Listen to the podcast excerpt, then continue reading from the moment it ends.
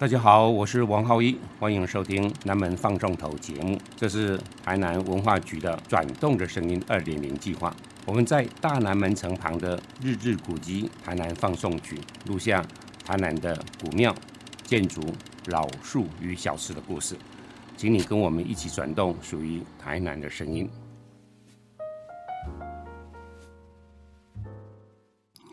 欢迎各位来到转动的声音二点零。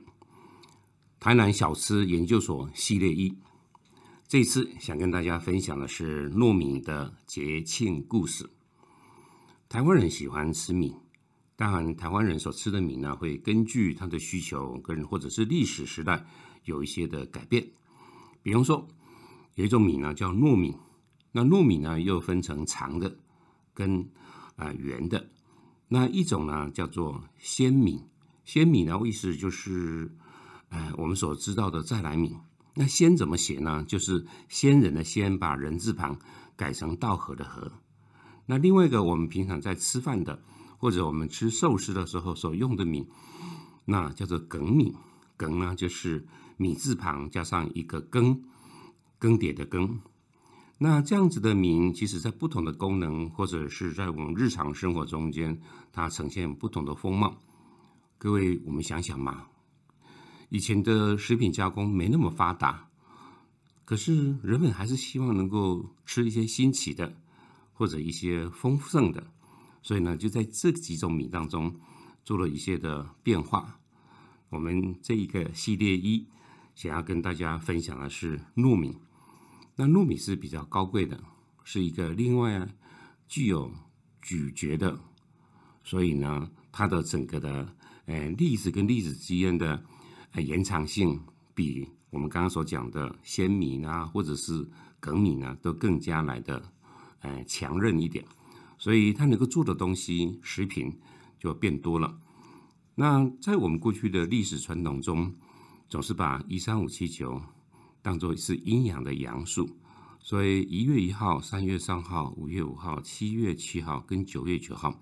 都是一个很特殊的日子。我讲的是农历。比方说，一月一号就是春节，就是过年，所以在过年的这一天，我们要祭拜祖祖先的，当然也包括我们也吃的开心的那个东西，叫做年糕。在台南，在这样子的隆重的哎这一天，许多的菜市场，在这个呃过年前一个礼拜，你就可以看到满坑满谷的各个式样，包括中间有一些的添加的。比方说红豆啦、花生啦、黑糖啦，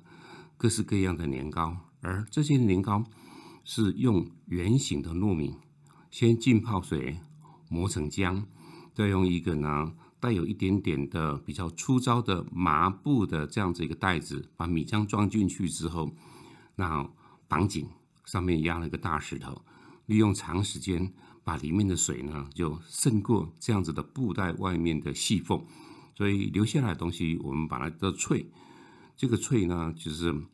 嗯白色的凝结的固体，可是里面还是充满了水分。在用搅拌的机器搅拌的过程中间，你如果加的是白糖，那它就是变成呃比较浅颜色的年糕。那如果颜色要更深邃，或者说让它味道更香，黑糖呢就是一个很重要的选择了。但是因为在台南，我们总是希望在春节的这一天，希望能够大家祈求圆满，所以台南在卖的年糕基本上都是圆形的。在除夕的那天，就会摆上在神龛上，三炷香之后，上面呢再插上一个很特别的一个嗯长的竹棍，上面呢装饰了一个漂亮的纸花，上面写一个春或者是福气的福。那就敬告祖先，或者跟神明说谢谢，就着这一年平安度过，祈求明年一样的平安。那这时呢，糯米在一月一号的时候的身份，到了三月三号，这个日子比较特别。过去如果你稍微读过，或者对王羲之稍微有能够理解，古人们在三月三号的时候，那他们会到水边。去把过去一整年的，尤其是在冬天里面的身上查污纳垢、精神上面的萎靡不振，然后在清澈带有一点点凉意的溪水中，把这些东西洗得干净的，这样子的日子，把它叫做上巳节。巳是什么？巳就是自己的己里面那个包起来那个东西呢，整个把它包起来了，就是祭祀的祀，把右边那个字啊留下来。上巳节这时候就要喝春酒，那春酒就是绍兴酒，就是糯米所酿制的。经过了一整个冬天，这个酒到了上巳节的时候，刚好是新酒已经酿成，所以大家把洗得干净之后。就会在那边开心的喝酒。当然，王羲之他们更有才气的，喝了酒之后就要吟诗，所以才会有曲水流觞这件事情。那想到第三个节气就是端午节，那当然端午节大家就一定知道了，每年都有端午节的话题，而且好像就吵得不亦乐乎的是北部粽跟南部粽有什么差别？不过重点这个故事的来源应该大家也知道。在那个年代，春秋战国的时候，那屈原因为受到楚怀王的不受重用，而他听信宁臣的一些的排挤的话，所以忧国忧民，他就跳汨罗江死了。老百姓纪念他，所以就有粽子可以吃的。那台南的粽子当然比较特别的地方是，它是呃南部种的基本上的代表，它跟北部种比较不一样。北部粽是糯米，长的糯米呢，先炒过，上了颜色，入了味之后呢，再去包。那南部粽呢，台南粽基本上呢，就是选好的长的糯米，浸泡水之后沥干，开始呃，开始用竹叶然后子来包。台南的比较讲究的粽子，基本上都是由三张竹叶所包的，外面的一层是干的。啊，然后回头再来泡过水的麻竹笋，里面的呢就用绿竹笋，所以在煮的时候，你可以看到它的里面的绿竹笋的笋叶的香气也会煮到粽子里面去。更夸张的是，南部种的粽子里面的料，那包的那真是豪华，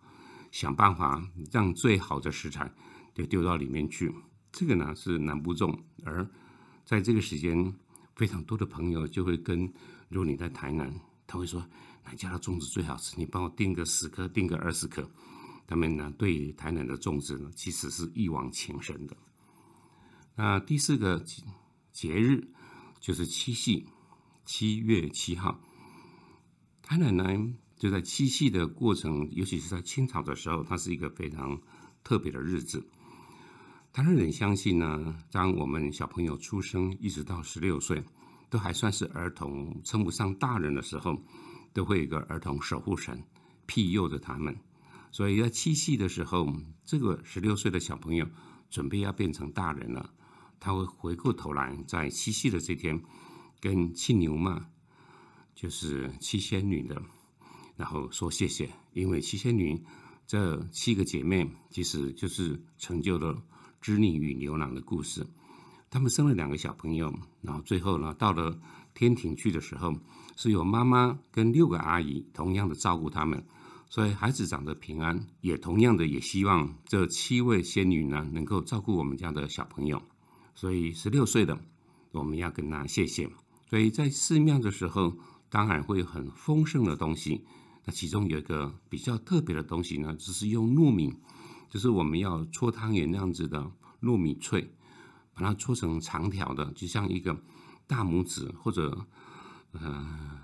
小一个鸡的小腿的那样子的一个大小，搓成长条之后，再用油炸油条的方式就把它炸，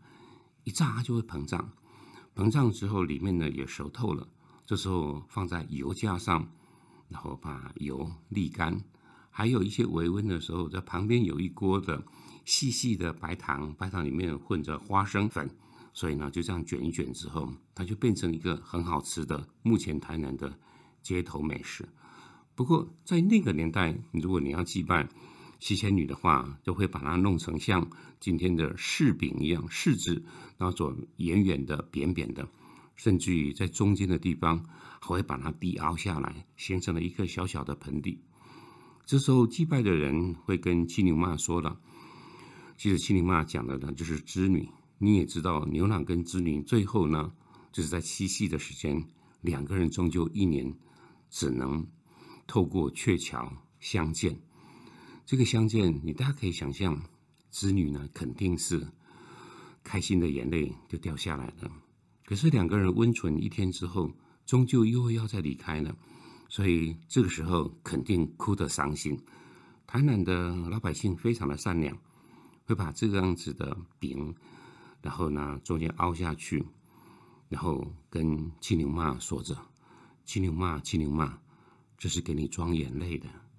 所以台南人是是贴心。当然祭拜完毕之后，就在裹个糖粉，就可以大快朵颐了。至于九月九号重阳节，重阳节我们知道是除了登高之外。另外一个意涵呢，就是九九是阴阳的阳数中最大者，也是敬老节，所以希望家里面的老人家希望能够健康长寿。在过去，台湾人在这一天的时候会祭拜摩吉，那摩吉呢也是糯米所做的。摩吉有一个特色，就你可以两手一拉，然后可以拉的又长又瘦。所以又长又瘦，就跟面线一样，它就象征的是长寿的。所以这这样子的节日，你可以看到呢，就是一年呢制定化的，在这个时间里面总是会不断不断的出现。可是如果在我们不同的节庆家里面有吉祥事的时候，比如说老人家生日的，那台南人呢，他会在除了有限的美食之外。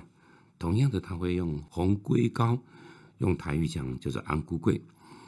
那过去的时候是用菊科的一种的花的染料，把糯米呢就染成红色。那现在当然要取得这样子的红色染料很困难，所以就会用红号六色的色素，把糯米呢染成非常的红。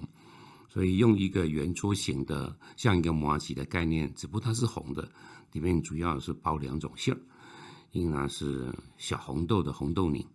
另外一种呢包的呢，就是有人以为是绿豆，其实不是，它是豌豆，成熟的豌豆去皮晒干之后，再微微的泡过水之后，再把它炒作，加上糖，所以呢变成了一个叫做台湾人或者台湾人把它叫做碰打啊，因为它晒干之后那个豆子又会再膨胀起来，就会膨起来。但是它的口感非常的好，因为除了豆香之外，它会有沙沙的感觉。那很多人如果不说明，会以为它就是绿豆沙啊。但是绿豆沙是比较细腻的，那豌豆黄呢，才蛮讲味道口感是更胜一筹。那这些糕饼店呢，他们会做一个木板，那上面会凹下去，像一个乌龟的壳，上面的花纹除了很传神之外，有的上面会掉了一些的花朵，让它。更栩栩的动人。那这样子，它把它压扁之后，最后这个压扁的背面掀开了之后，它像是一个龟壳。那龟壳就是长寿嘛，所以就祈求家里面的老人或者啊年纪大的的重要的节日，甚至神明生日的时候，这些的红龟膏就显得意义深远了。那下面的地方呢，再衬上一个可能香蕉叶子割成一个。呃，长方形，那再把这个东西呢，就放在上面，所以它就比较不会粘到桌子、粘到盘子上面。那这个呢是比较年纪大的生日，可是它呢还有一个很特别的东西呢，就是当家里的小 baby 满月的时候，那会吃的东西会给他一样，也是用糯米像麻吉这样子的东西，他们把它叫做红圆安银，一个圆球状。然后红红的、圆凸凸的，里面呢一样的包着这两个东西，就是红豆泥或者是碰达啊这样子的豌豆黄的这样子的呃豆泥状。那为什么会有一个这样子的情形呢？就是才满月嘛，连一岁都不到，一岁都不到。换句话说呢，连一岁都还那么遥远，可是总是对婴儿满月有着寄予无限的厚望。当然。深深的祝福也在其中，可是究竟呢不成形，所以没有办法用乌龟的壳来象征它的长寿，但是呢就用一个红咚咚的一个圆球状当做一个是它满月的时候的一个贺礼，所以这时候如果你的邻居他们的小 baby 已经满月了，那现在有人送蛋糕，有人送油饭，可是，在台南过去吃的就是昂宁啊，你大概能够理解。像这样子的呃糯米，它本身就具有一个很特别的节庆的意涵。当然，冬至要吃的东西那也丰富啊。在冬至的时候，很多人说就要吃汤圆。那汤圆有大有小，但是最主要的呢，传统上的汤圆呢是大概百分之八十是白色的，百分之二十是把它染成红色的。所以一碗甜汤上面漂浮着白白胖胖的汤圆，有几个红色的汤圆点缀其中，看起来就喜气洋洋。冬至，冬至呢，很多人就知道那快过年了嘛，因为冬天。有六个节气，而冬至呢是属于六个节气中的第四个，就代表呢只剩下两个节气，这二十四个节气就要走完了，走完了之后就要立春了，所以大家期待在冬天即将要结束的时候，也谢谢这样子的太阳刚好直射在南回归线上，这天白天最短，黑夜最长。所以从过了这天之后，开始慢慢慢慢的白天变长了，黑夜也将渐渐的短了。所以它是一个另外一个终点，又是另外一个的起点。所以大家有重生的概念。所以吃个汤圆，那对整个我们的文化当中，大部分都会做这个事。可是台南人比较特别，台南人的时候呢，他会用麻吉这样子的东西，然后圆圆的，但里面呢就包了。很多种蔬菜、花生粉，当然一部分的糖。那这些的蔬菜呢，基本上加上花生粉、加上糖，基本上他们会凑十二种的食材在里面，象征的子丑一毛，成事无畏，身有虚汗，一个完美的圆，所以就把它变成一个红彤彤的。那最有趣的事情，会用一个像筷子一样的，或者像一个小印章一样，它上面会刻出四个红点点，像印章一样，你把它印泥先盖上去之后，就把那个白皙的那样子的，呃，有点像水饺的样子，有点像圆的样子，就在肥肥胖胖那个肚子上面呢，就压上四个这红点灯，象征的是四福，四一二三四的四，跟老天赐福给你的四是同音的。啊，在台南的冬至，这是一个很特别的一个菜包。所以，如果你到台南读书旅居，但是可能两年、五年、十年走了，如果你在这段的旅居的过程没有吃过菜包，那就代表你不够真正的台南的生活化。当然，还有另外一种大家都容易看到的东西，就是油饭。在台南的油饭，当然是除了小朋友满月的时候当做赠礼之外，另外一个比较特别的是，刚刚讲青牛妈嘛，在青牛妈在更早的时候，小 baby 还是需要人奶他，需要有人抱他，还会哇哇哭的时候，总是希望他好好的长大。然后第一个也不要太劳累父母，所以这时候我们就希望呢，他睡的床如果有个神，仿佛拥抱着他。所以还是小 baby 的时候，就在选在过年的时间，或者重要节日，或者呢小 baby 不乖的时候，总是呢会用油饭，然后跟他祭祀，跟他有点拍马屁，或者跟他示好，请他特别的帮忙照顾这个爱哭的小 baby。那这个呢叫做床母，他会祭拜他。所以当然有人除了在七夕的这天会刚刚养，会有这样子的嗯藤柜。啊，糯米做出来的圆形的，然后呃油炸之后膨胀的东西，有人会帮用油饭也来祭拜七牛妈，所以你可以看到糯米呢就呈现了各式各样的风貌。但是再讲两个更特别的地方是，过去的古人们他们吃甜的，这叫是蜂蜜，还有麦芽糖，可是我们从来不知道原来麦芽糖。就是由糯米所制造出来的，当然有非常多的老店，他们呢还是用传统手工的方式在制作麦芽糖。怎么做呢？就是用圆的糯米浸泡水沥干之后，那两个小时之后换过新水，开始呢要煮一锅的糯米稀饭，而这糯米稀饭在煮它的过程中，要放进大麦的麦芽。大麦的麦芽大概如果敷个七天到十天，它大概会十公分到十五公分的长度，就像秧苗一样。这时候再把它斩成像葱花一样的小小段，把它丢在呃糯米的这样子的糯米粥当中，烧开了也煮烂了，关火，盖子盖上。这时候呢，已经是大概是晚上六点的时间，装一个好大的纸箱子，厚厚的纸箱子，然后把它这个整个锅整个的罩住，让里面形成了一个小空间。但这个小空间。它就维持了一个保温，因为这整个晚上都不能掀开盖子的，让里面维持了一个有趣的、微妙的一个温度。所以，如果是冬天，有些人还会在这纸箱子上面盖上一整条的棉被在上面，直到早上六点了，换句话说，十二个小时过去了，掀开锅盖了，然后呢，再用一个方式把里面的米渣萃取出来，榨得干干的。而我们要的就是那个汤汤水水，你知道吗？这个大麦的麦芽其实就是酵母，